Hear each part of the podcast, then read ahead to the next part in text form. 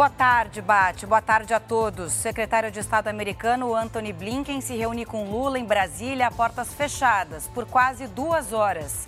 Jogador Daniel Alves é convocado e pode receber sentença amanhã em tribunal de Barcelona.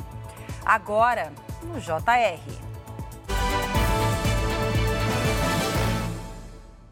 Oferecimento: Bradesco. Crédito com até 90 dias para começar a pagar.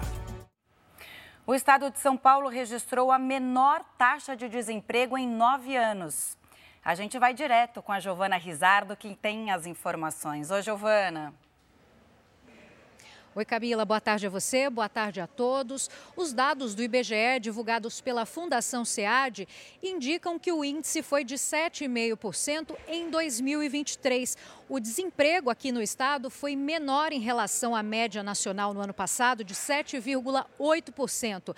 Vale destacar que o índice de desemprego em São Paulo chegou ao pior patamar já registrado em 2021 com 14,4%, Camila, reflexo da pandemia de Covid-19. A taxa caiu para 9,1% em 2022 e agora em 2023 para 7,5%, o melhor resultado em nove anos. No total, 11 milhões e 400 mil pessoas terminaram o ano empregadas aqui no estado de São Paulo. São Paulo ocupa, inclusive, o topo da lista, logo depois vem Minas Gerais e Rio de Janeiro.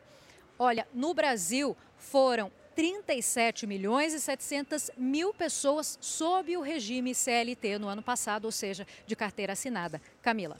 Obrigada, Giovana. Bom que você trouxe uma boa notícia. E o ministro Luiz Fux, do Supremo Tribunal Federal, autorizou a quebra dos sigilos bancário e fiscal do deputado André Janones, do Avante de Minas Gerais. Janones é suspeito de fazer rachadinha em seu gabinete em Brasília. Ex-funcionários ainda o acusam de pedir à equipe pagamentos de despesas pessoais dele. A Polícia Federal vê indícios de desvio de dinheiro público. Janones foi procurado pelo Jornal da Record, mas não se manifestou. O presidente Lula se reuniu hoje com o secretário de Estado americano Anthony Blinken em Brasília. Blinken está em viagem pela América do Sul e também visita a Argentina. A gente conversa com a Nathalie Machado, direto de Brasília, que conta os detalhes desse encontro, né, Nathalie? Boa tarde para você. Olá, Camila. Boa tarde. Boa tarde a todos. Esse encontro aconteceu aqui no Palácio do Planalto e durou quase duas horas. O presidente Lula e o secretário trataram de temas relacionados à cooperação ambiental na transição energética e infraestrutura. Em nota, o Palácio do Planalto informou que os dois países concordam com a criação de um Estado palestino. Apesar disso, o texto não fez referência a Israel, embora Lula tenha sido considerado persona non grata em meio à crise diplomática e criticado pelo porta-voz da Casa Branca, após, a, após comparar a ação israelense contra o grupo terrorista Hamas na faixa de Gaza com o nazismo de Hitler.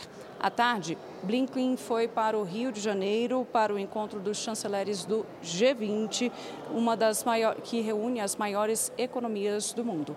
Camila. Obrigada, Natalia. Até já. E o jogador Daniel Alves foi convocado a comparecer amanhã ao Tribunal de Barcelona, na Espanha.